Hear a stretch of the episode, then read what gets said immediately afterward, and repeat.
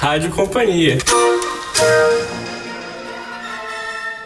Bem-vindo à Rádio Companhia, o podcast do grupo Companhia das Letras. Aqui é Fábio Errara e esse é o 74º programa. E hoje falaremos novamente de Grande Sertão Veredas, de João Guimarães Rosa. Com José Miguel Wisnik, Alceu Nunes, Elisa Braga e Célia Maria Silva. Esta é a segunda parte de programas especiais sobre a nova edição de uma das obras fundamentais da literatura brasileira.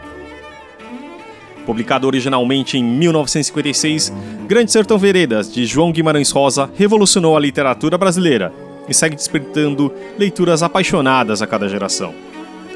A atual edição desse clássico arrebatador, uma história sobre amor, desejo, sofrimento, violência e alegria, traz novo estabelecimento de texto vasta fortuna crítica, cronologia e sugestões de leitura. E agora ouviremos José Miguel Wisnik, pianista e compositor. Atualmente é professor aposentado da Universidade de São Paulo. Publicou, entre outros, O Coro dos Contrários, a música em torno da Semana de 22, O Sonho Sentido, uma outra história das músicas, Sem Receita, ensaios e canções. Veneno Remédio, Futebol e o Brasil. E Maquinação do Mundo, Drummond e a Mineração. Vamos ouvir o Visnik? Bom, muitas vezes a gente se pergunta como foi possível a existência de um livro como Grande Sertão Veredas. E se pergunta ainda como é que é possível que no mesmo ano de 1956 um escritor tenha publicado Grande Sertão Veredas e Corpo de Baile, um conjunto também grandioso de sete novelas, formando essas duas obras alguma coisa é, inesperada na obra inteira de um autor, quanto mais como alguma coisa que surgisse ao mesmo tempo. Isso faz a gente se perguntar de onde veio tudo isso? Como que Guimarães Rosa chegou a essa formulação de linguagem, a essa poética? Não é? De onde veio tudo isso? A gente nunca sabe propriamente, mas é interessante considerar que é, o menino João Guimarães Rosa cresceu é, numa casa de, de, de, um pai comerciante, numa rua de Cordesburgo, junto da estação de trem o lugar onde vinham muitas vezes as boiadas das fazendas e traziam o gado que embarcaria para o sudeste. É, ali, portanto, esse menino cresceu é, nessa casa, nesse quarto colado na, no armazém do pai, é, ao mesmo tempo lendo vorazmente e ouvindo ou convivendo com toda essa gente, né? essa gente sertaneja, essa gente do povo mineiro que, que, que frequenta, que chega a esse lugar, por excelência, lugar de passagem de encontro, que é a, a loja do pai. Ali, portanto, ele está em contato com esse linguajar, com esse mundo, com essa vida, com essas narrativas, com a tradição oral deste mundo mineiro ali da porta do sertão onde está é, Curdisburgo. Quando ele se torna escritor e tem projeto de, de escrever, ele mesmo diz que ele poderia ter optado por um caminho completamente diferente, como se ele estivesse numa encruzilhada. Ele poderia ter se tornado um escritor do mundo cosmopolita, do mundo urbano. E ele tinha repertório para isso, ele tinha o repertório da literatura universal. Mas, ao mesmo tempo, ele tinha outra opção que é mergulhar no mundo do sertão que é um mundo oral por excelência, não é um mundo da escrita. Então ele tinha que resolver a seguinte questão. Ele, um hiperletrado, escolhia como destino de escritor tratar do mundo dos não letrados, um mundo não conformado pela escrita.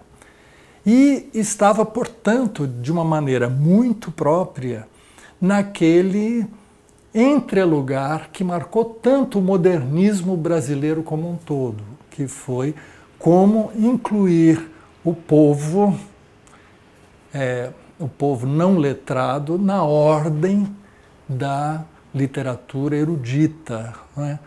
é, a cultura escrita.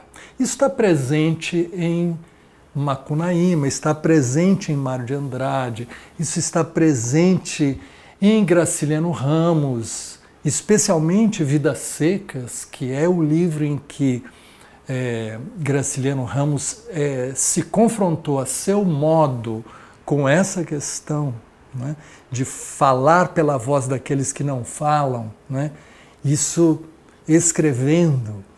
É, ao mesmo tempo, isso está presente no destino, é, depois do cinema brasileiro, do cinema novo, da música popular brasileira, ou seja, como unir de algum modo intelectual letrado e povo. Então, é, Guimarães Rosa faz parte deste ciclo que ocupa a primeira metade do século XX no Brasil, que vai até os anos 60, na verdade, um grande ciclo que, que se completa e, de certo modo, termina com a ditadura, quando, ao mesmo tempo, os meios de massa, a televisão, acabaram com este, vamos dizer, entrelugar eh, de povo e artista erudito como sendo a, uma ambição cultural da, vamos dizer, da, da visão é, moderna do Brasil. Para resolver esse problema, cada um desses escritores teve que formular um mundo próprio de vivências e de linguagem. E a gente vê isso se a gente acompanhar esse processo no primeiro livro de Guimarães Rosa, é, Sagarana, um conjunto de nove contos, escrito ou publicado dez anos antes do Grande Sertão e do Corpo de Baile. É, ali nós podemos ver, às vezes, em alguns contos que até não são tão bem realizados, mas ali a gente entende bem quais são as matrizes da obra de Guimarães Rosa. Um conto chamado Minha Gente, por exemplo, é um conto em que dois é, homens letrados estão indo da, da estação de trem da cidade para a fazenda e vão conversando no caminho, jogando uma partida de xadrez mental. São dois homens, portanto, do mundo letrado, mas falando sobre o não letrado. E um deles diz, inclusive, que gostaria, eu tenho prazer de submeter um capial a falar palavras difíceis, só para imaginar o quanto a, a palavra poderia ter o efeito mágico de abrir a cabeça de alguém. Se um capial falasse palavras como intimismo, paralaxe, sinclinal, palimpsesto, prosopopese. Tudo isso, é claro, é uma coisa irônica sobre, e autoirônica sobre a própria distância entre o escritor e o seu objeto, aquele de que ele quer tratar. Mas no mesmo livro há um outro conto chamado São Marcos, em que há uma situação que interessa ao que estamos falando. Aqui é um doutor, novamente letrado, que gosta de passear pelo, pelo espaço do mato, para adentrar o mato até se perder. E ele tinha desfeiteado um negro catimbozeiro que faz um feitiço contra ele e ele fica perdido no meio do mato. Ao mesmo tempo, no mato, ele escreve coisas num, em colmos de um bambuzal. Palavras também difíceis, como assurbanipal, é, que é, correspondem àquele mesmo desejo de trazer o, o super erudito para dentro do mato do mundo sertanejo. Acontece que surge algum desconhecido sertanejo que começa a conversar com ele e a desafiá-lo poeticamente, escrevendo outras coisas no bambuzal. Então é uma espécie de desafio entre o hiperletrado e o não letrado, em que é, é, se torna esse desafio, aliás, se torna fundamental para que ele, quando fica cego no meio do mato, consiga descobrir a chave pela qual ele sai dali de dentro. Eu encaro esse conto como um rito, um, uma espécie de banho de desiluminismo em Guimarães Rosa, quer dizer, ah, o homem culto aceita ah, o feitiço, recebe o feitiço do catimbozeiro, conversa com o homem popular e é isso que permite a ele entrar e sair deste mato. E eu acho que isso faz parte do processo literário pelo qual Guimarães Rosa foi engendrando uma linguagem que era ao mesmo tempo a do hiperletrado e do não letrado. Isso, no entanto, não está resolvido ainda no livro Sagarana. É justamente nos livros O Corpo de Baile e O Grande Sertão Veredas, nos livros de 1956, que esta questão, esse desafio dá o seu grande salto. Acho que para a gente entender esse processo, é, vale a pena lembrar um conto central do Corpo de Baile, que é o Recado do Morro. No Recado do Morro, nós temos uma viagem de um grupo que está levando um é, naturalista escandinavo para conhecer o sertão. É novamente um homem letrado que anota tudo que vê, que traz uma caderneta e uma Kodak, né? a máquina fotográfica e as anotações que ele faz continuamente, que fazem dele certamente um alter ego do próprio Guimarães Rosa, quando a gente vê Guimarães Rosa nas fotos da, da excursão, da viagem que ele fez com sertanejos no ano de 1952, também anotando tudo, né? Então, como se esse naturalista escandinavo fosse um alter ego do próprio escritor que está vamos dizer, atravessando o mundo sertanejo e anotando tudo que encontra. Essa viagem vai levando o sertanejo e tem à frente um guia estradeiro chamado Pedro Orósio e atrás um tropeiro chamado Ivo Crônico. Ao lado deste, é, deste naturalista escandinavo vão um religioso, Frei Sinfrão, e um, é um fazendeiro, seu Jujuca do Açude.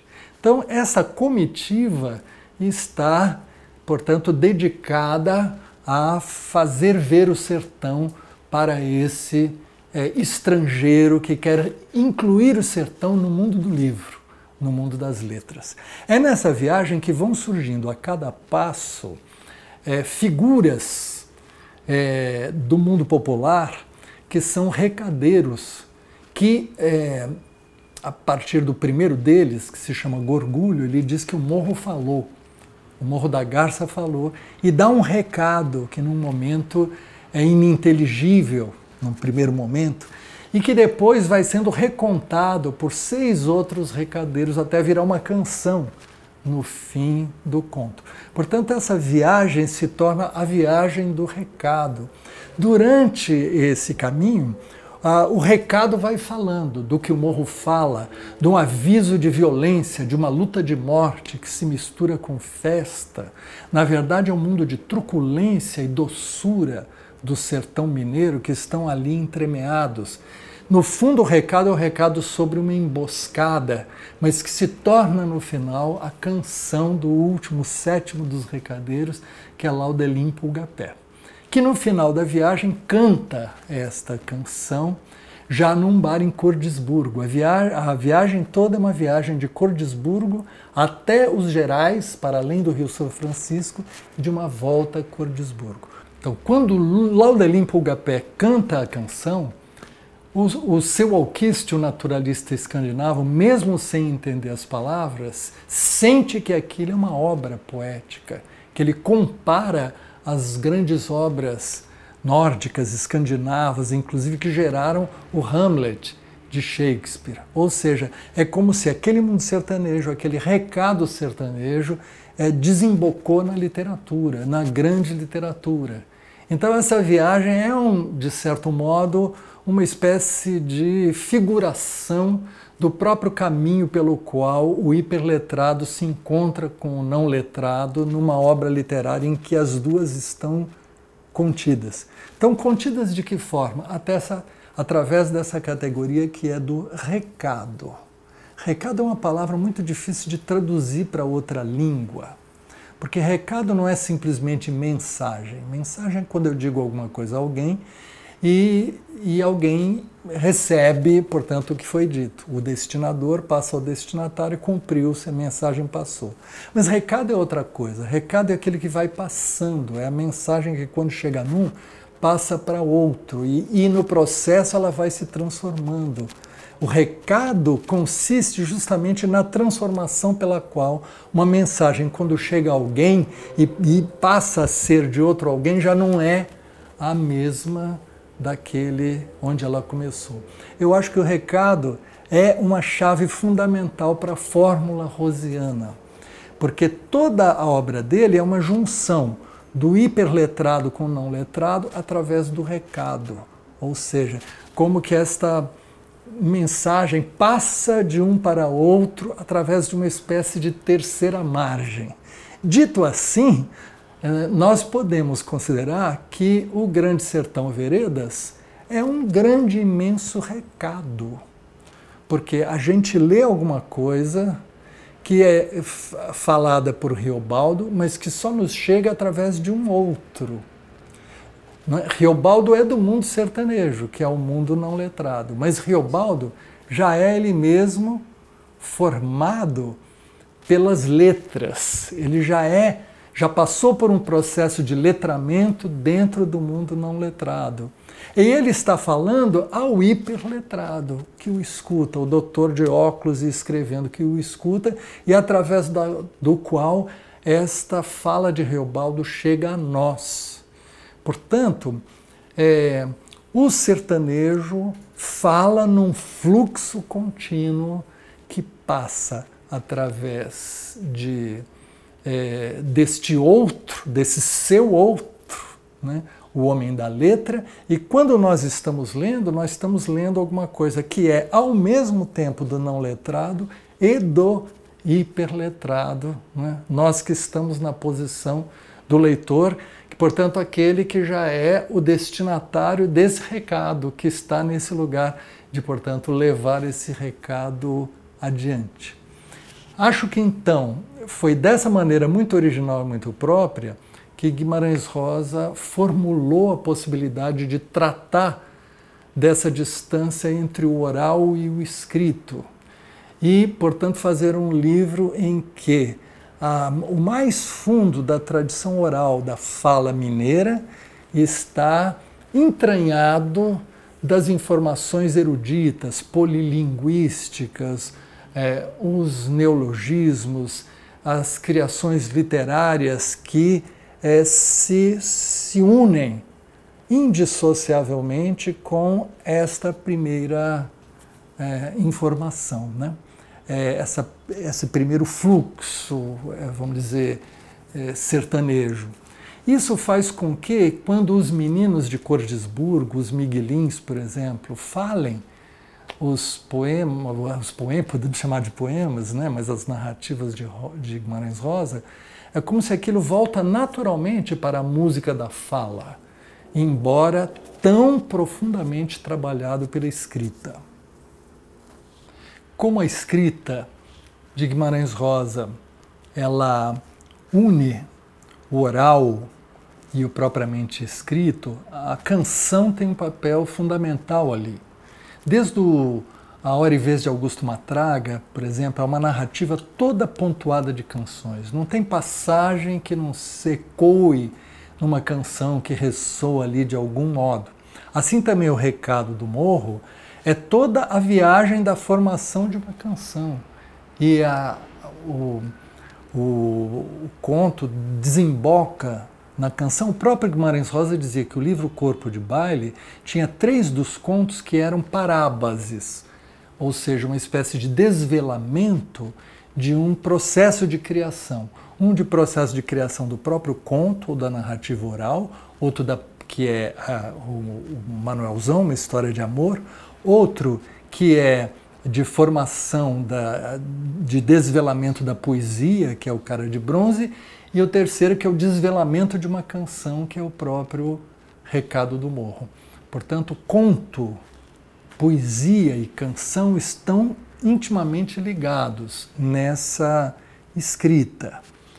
E a, a canção está presente também é, em Grande Sertão Veredas, e já se tem dito quanto a canção de Ciruís, é, lembrada por Riobaldo, que ouviu de um jagunço Ciruís no dia que ele presenciou a chegada é, do grupo de jagunços na fazenda de Celorico Mendes, ele é, é, ouve essa canção que ele nunca mais esquece. Essa canção guarda o segredo da sua própria história e da sua própria história de guerra e de amor. Como numa canção, num livro, uma canção não tem música, e é difícil compor música para uma canção tão popular, que é um arquétipo assim da memória coletiva, o grande crítico Antônio Cândido resolveu isso de uma maneira muito singular. Ele aplicou à canção, as palavras da canção de Ciruís, uma melodia que ele ouvia cantada pela mãe dele mesmo, Antônio Cândido, e resultou nisso. Urubu é vila alta, mais idosa do sertão, padroeira minha vida, vim de lá, volto mais não. Vim de lá, volto mais não. Corro os dias nesses verdes, meu boi mocho baetão, Buriti, água azulada, carnaúba, sal do chão. Carnaúba, sal do chão, remanso de rio largo, viola da solidão. Quando vou para dar batalha, convido meu coração. Então a canção tem aquilo que Guimarães Rosa disse, chama no Recado do Morro de força, o bafo da força melodiana da força memoriã, ela nos faz lembrar uma lembrança do afeto, uma lembrança do coração, ela traz o vivido e leva consigo, que é o que acontece com o Reobaldo quando ele leva consigo a canção de Ciruís. Obrigado ao José Miguel Wisnik. A nova edição de Grande Sertão Veredas conta com ilustrações de Poti Lazarotto, artista paranaense, responsável pelas ilustrações de capa das primeiras edições deste e de outros livros de Guimarães Rosa, como Corpo de Baile e Sagarana. Desenhados para a segunda edição do romance, de 1958, os mapas da região noroeste e nordeste de Minas Gerais, constelados de figuras e símbolos enigmáticos, são agora reproduzidos nas orelhas de nossa edição. O projeto gráfico conta também com intervenções originais de Poti, além de um logotipo da editora especial para o livro. Assinada por Alceu Nunes, diretor de arte da Companhia das Letras, a capa de Grande Sertão Veredas é inspirada no bordado do avesso da obra Manto da Apresentação, de Bispo do Rosário, com a reprodução de nomes dos personagens. A capa é revestida com uma cinta vermelha, que exclusivamente na primeira tiragem será de tecido. Vamos ouvir ao seu? Bom, para pensar uma capa de um livro tão importante como Grande Sertão Veredas, é preciso esgotar todas as linguagens. Eu comecei explorando a fotografia, é, que a ideia era convidar um fotógrafo, talvez para fazer um ensaio do sertão, e a partir daí usar uma imagem para capa, e o resultado do ensaio seria feita uma exposição e talvez algum pôster. Mais para frente, a alternativa foi usar a ilustração que talvez abordasse mais a flora e a fauna, que são muito bem citadas no livro, com muitos detalhes, é de uma riqueza profunda, e daria para fazer um belo pôster, é, uma capa meio pôster. Bom, e a terceira opção foi trabalhar com um bordado. Para fazer o bordado, eu fui atrás das regiões aonde nasceu Guimarães Rosa, do sertão de Minas, e vi que era uma característica regional que usa, muito usada no artesanato. Bom, a capa ficou com uma linguagem um pouco mais simplista, talvez até um pouco é, óbvia demais, né? Uma linguagem bem literal das veredas e da situação de sertão. Então, teve uma sugestão da Lily Schwartz que talvez pudesse ser interessante a gente pesquisar um pouco a obra do Bispo do Rosário. Olhando para a obra do Bispo do Rosário, eu encontrei o verso do manto de apresentação, que é um, um verso todo feito com letras, com nomes que ele homenageou, e o grafismo tem uma força muito grande. Então esse caminho foi o caminho aceito por todos. Para começar esse trabalho, usando o Bispo do Rosário, lógico, a gente foi até o museu, pediu permissão, é, acertou todos os detalhes de como a gente faria o projeto, e eu me inspirando na obra dele, redesenhei é, nos mesmos moldes do que ele fazia no manto, colocando o nome de personagens do livro. Quando é, a gente escolheu trabalhar com bispo, eu fiquei um pouco na dúvida, não sabia se era exatamente a linguagem ideal. Mas a partir do momento que eu comecei a desenhar os nomes e a perceber a força que a capa tinha, eu percebi também a semelhança e pungência que a capa ganhou, porque é, tem uma vibração muito semelhante entre a força do trabalho do Bispo do Rosário e a obra. Isso achei que no final é, dois gênios se juntaram ali e a capa ganhou muito. Depois de definida essa capa com a obra do Bispo do Rosário, a outra dificuldade era como colocar o título, porque já tinham muitos textos, né? A obra é inteira composta de letras. Então o título fica muito complicado. A ideia foi usar uma cinta. Fiz vários testes com cinta de papel que eu achei que realmente não iam ficar a melhor solução. E convenci que me convenci que daria para fazer uma cinta de tecido que vai ser usada somente na primeira edição, na primeira tiragem da primeira edição e na edição especial, que é essa que a gente está conversando agora. Então, essa edição especial, que foi o trabalho feito pelas, feito pelas bordadeiras, vai ganhar uma cinta de tecido, um fecho de botão, para a pessoa poder é, manipular o livro. Além disso, esse livro vem dentro de uma caixa bem especial feita por outras artesãs do sertão de Buriti. É toda feita com a matéria-prima do Buriti. Então esse é o, é o fechamento desse pacote especial do livro. Definido o caminho do bordado, é, poderia ser feita toda uma manipulação no computador para trocar os nomes, mas a gente resolveu que faria um bordado para ser a base dessa capa. Convidamos a Elisa Braga, que trabalhava na companhia, e ela fez esse protótipo. A partir desse protótipo, a gente resolveu que faria uma, uma edição limitada de 20 exemplares. Nessa edição, eu fui atrás de bordadeiras e encontrei o pessoal do Instituto Acaia. No Instituto Acaia, é, são as mães dos meninos que estudam no Instituto que bordam. E foi, foi então combinado com elas que elas fariam essas 20, é, 20 capas que depois a gente transformaria no livro. Bom, chegando aqui no Instituto Acaia, eu encontrei as bordadeiras da linha 9, que foram uma graça comigo. Adorei trabalhar com elas. Encomendei os 20 bordados e só que nesse meio tempo que eu encomendei 20 bordados, o bordado da Elisa ficou pronto e todo mundo se encantou com o projeto. E aí falaram: "Ah, não é possível, a gente vai fazer 20 livros, é uma edição muito limitada. Será que a gente não consegue fazer um número maior?" E a gente ficou pensando que número maior seria esse. E aí o número maior foi 63, que acaba por completar é, 63 anos do lançamento da primeira edição. 63 livros já é, começa a dar um trabalho um pouquinho maior do que 20. É muito artesanal esse processo. São 20, é, são 63 bases que tem que ser preparadas, são 63 kits de linha que tem que ser preparado, são várias bordadeiras com é, linguagens diferentes, porque o, o, ponto pode ser o mesmo, mas a pressão, o tamanho, enfim, tem várias questões que podem fazer com que cada peça dessa seja uma peça única. E conversando e apresentando esse projeto para a família do João Guimarães Rosa, eles sugeriram que a gente trabalhasse com as bordadeiras de Minas, aquelas que eu tinha me inspirado para fazer a terceira versão de capa.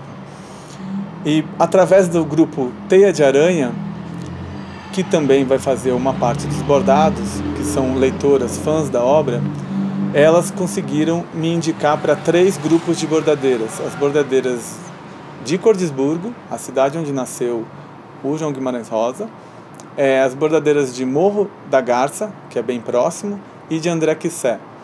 Hoje a gente tem mais ou menos 39 capas sendo feitas lá em Minas, que com todo prazer, quando acabar e quando estiverem prontas, quando acabar essa série aqui, eu vou visitá-las e trarei de volta esses bordados para fechar a nossa produção das capas. E agora vamos ouvir também Elisa Braga, bordadeira e ex-diretora de produção da Companhia das Letras.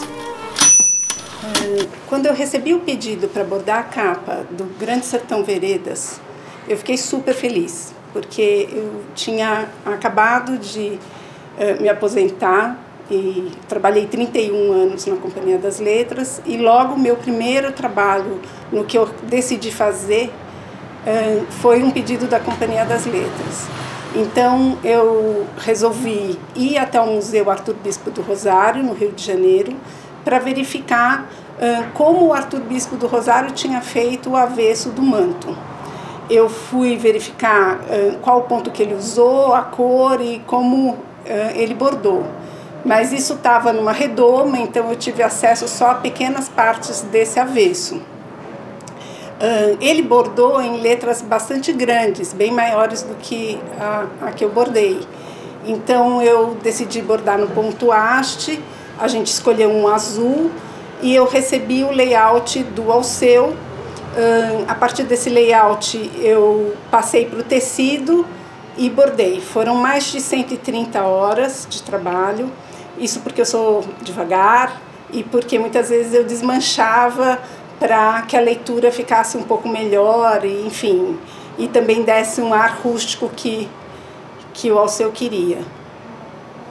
O meu bordado foi usado como matriz para ser fotografado para edição de mercado e também como um modelo para que as outras bordadeiras fizessem os outros 63 livros artesanais.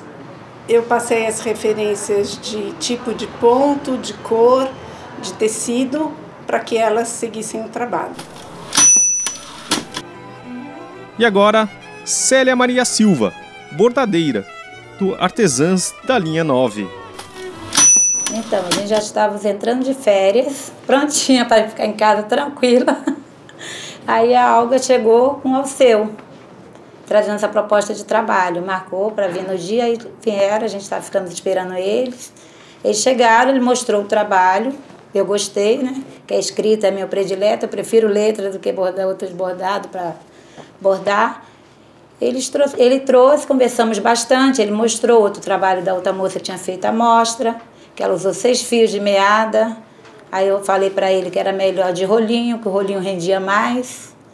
Aí ele foi, conversamos bastante, acabou a reunião, ele foi embora. Outro dia depois ele voltou, já com a sacolinha tudo bem organizada, tudo pronta. Foi onde nós fomos chamando as meninas que estão mais acostumadas com bordar a letra para pegar os bordados. E cada uma levou sua sacolinha com dois, duas peças e bordaram em casa. A gente só ia se comunicando pelo zap zap. o áudio, ia passando o áudio para elas e ia comandando. E nós temos, como nossas bordadeiras é uma equipe boa, não precisa estar ali em cima delas, né? É só falar o que é para fazer que elas põem a mão na massa e faz mesmo. Essas artesãs são 10. Meu nome é Célia Maria, tenho 52 anos, Sou casada, mãe de seis filhos, tenho sete netos. Cheguei aqui no Instituto Acaia em 2005. Aí ficamos conhecendo as meninas que vinham, tinha uma professora de bordado. Aí gostei, vim para aprender a costurar. Mas quando cheguei aqui, me encantei pelo bordado. Aí fui ficando, ficando aprendendo, né? Que a gente todo dia aprende um pouquinho uma com a outra, e contando as histórias, ouvindo as histórias de vida das meninas, eu também contei a minha, que no início eu era uma pessoa muito nervosa. O que me fez bem foi esse bordado. A melhor coisa que eu, é, eu consegui na vida foi né, achar essa ONG, que até então a gente morava aqui tantos anos, mas não sabia, que não tinha ninguém que desse um crédito para a gente. Que a gente que mora assim em comunidade, né, quase não aparece ninguém para dar a mão. Aí depois que abriu o Instituto Acaia, fez esse grupo de mães, começou a receber as mães, e eu fui uma, que cheguei também em 85. E gostei, fiquei até hoje. Aprendi a bordar, hoje ensino, dou uma mão para as companheiras que chega que diz que não sabe, que não vai conseguir. Eu tinha pavor quando a outra moça me dava um bordado, falava: "Não, não tenho condições, jamais vou fazer um trabalho desse". Até que ela confiou e falou para mim: "Célia, você consegue.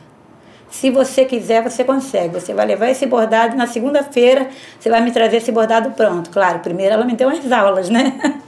ela confiou em mim porque primeiro ela me deu umas aulas, eu aprendi um pouco e através da fala dela, eu vi que não era impossível. Só bastava eu querer. Que se eu quisesse mesmo, eu conseguia. E foi isso que eu fiz. Eu levei para casa, fiquei quebrando a cabeça o fim de semana todo e falei: segunda-feira eu entrego esse bordado.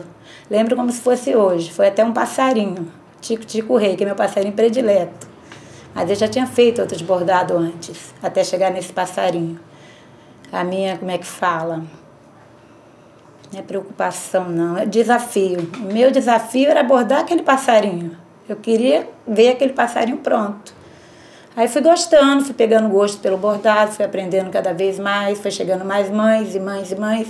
Uma foi ajudando a outra, conversa vai, conversa vem, até que formou o grupo Artesãs da Linha 9, que até então era só um encontro de mães à noite. Aí depois dos trabalhos, as pessoas vinham para visitar a ONG, gostavam dos trabalhos, arrumamos uma fada magrinha maravilhosa, que gostou do nosso trabalho, encomendou umas toalhas só com quadradinho, porque não tínhamos muita prática e começamos só nos quadradinhos, entendeu?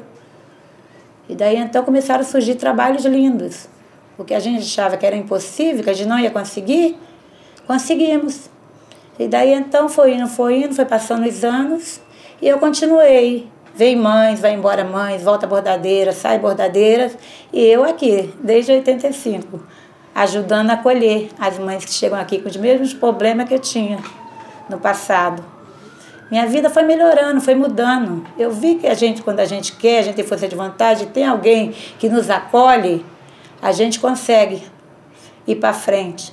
Porque então eu vivi uma vida que eu achava que a minha vida só era aquilo ali. Estava ali na comunidade, saía para trabalhar de manhã com o marido, que eu não tenho vergonha de dizer que eu trabalhei muitos anos na rua com meu marido catando reciclagem. Criei os meus filhos com esse trabalho de reciclagem. Eu saí, mas o marido trabalha até hoje. E graças a Deus, tá os filhos tudo criados, já tá os netos aí, tem até três aqui no Instituto Tacai, na escola. E estou feliz, graças a Deus. Voltei para a escola, que para mim isso aí foi uma grande coisa que aconteceu na minha vida, foi ter aquela vontade de estudar. Voltei para a escola esse ano eu termino.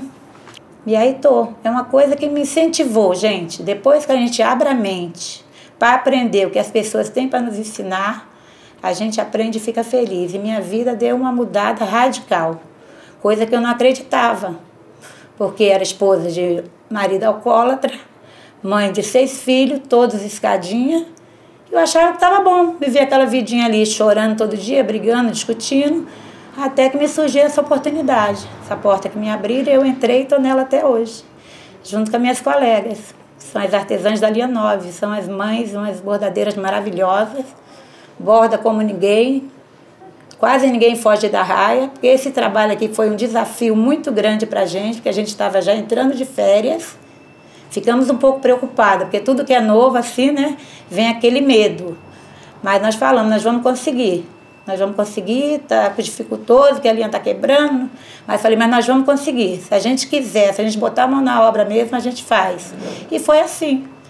Graças a Deus conseguimos e está aqui os bordados, os trabalhos lindos. Obrigado a Maria Lutherbach e sua equipe que fizeram esse registro, que vai fazer parte também de uma série de vídeos que você poderá encontrar no canal youtube.com/barra Companhia das Letras.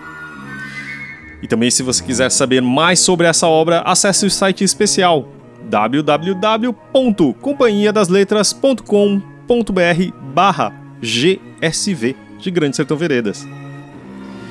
E você, já conheceu nossa edição? Já leu esse marco da literatura? Escreve pra gente no radio@companhiadasletras.com.br. É isso aí. Obrigado. Semana sim, semana não, a gente se vê por aqui. Valeu!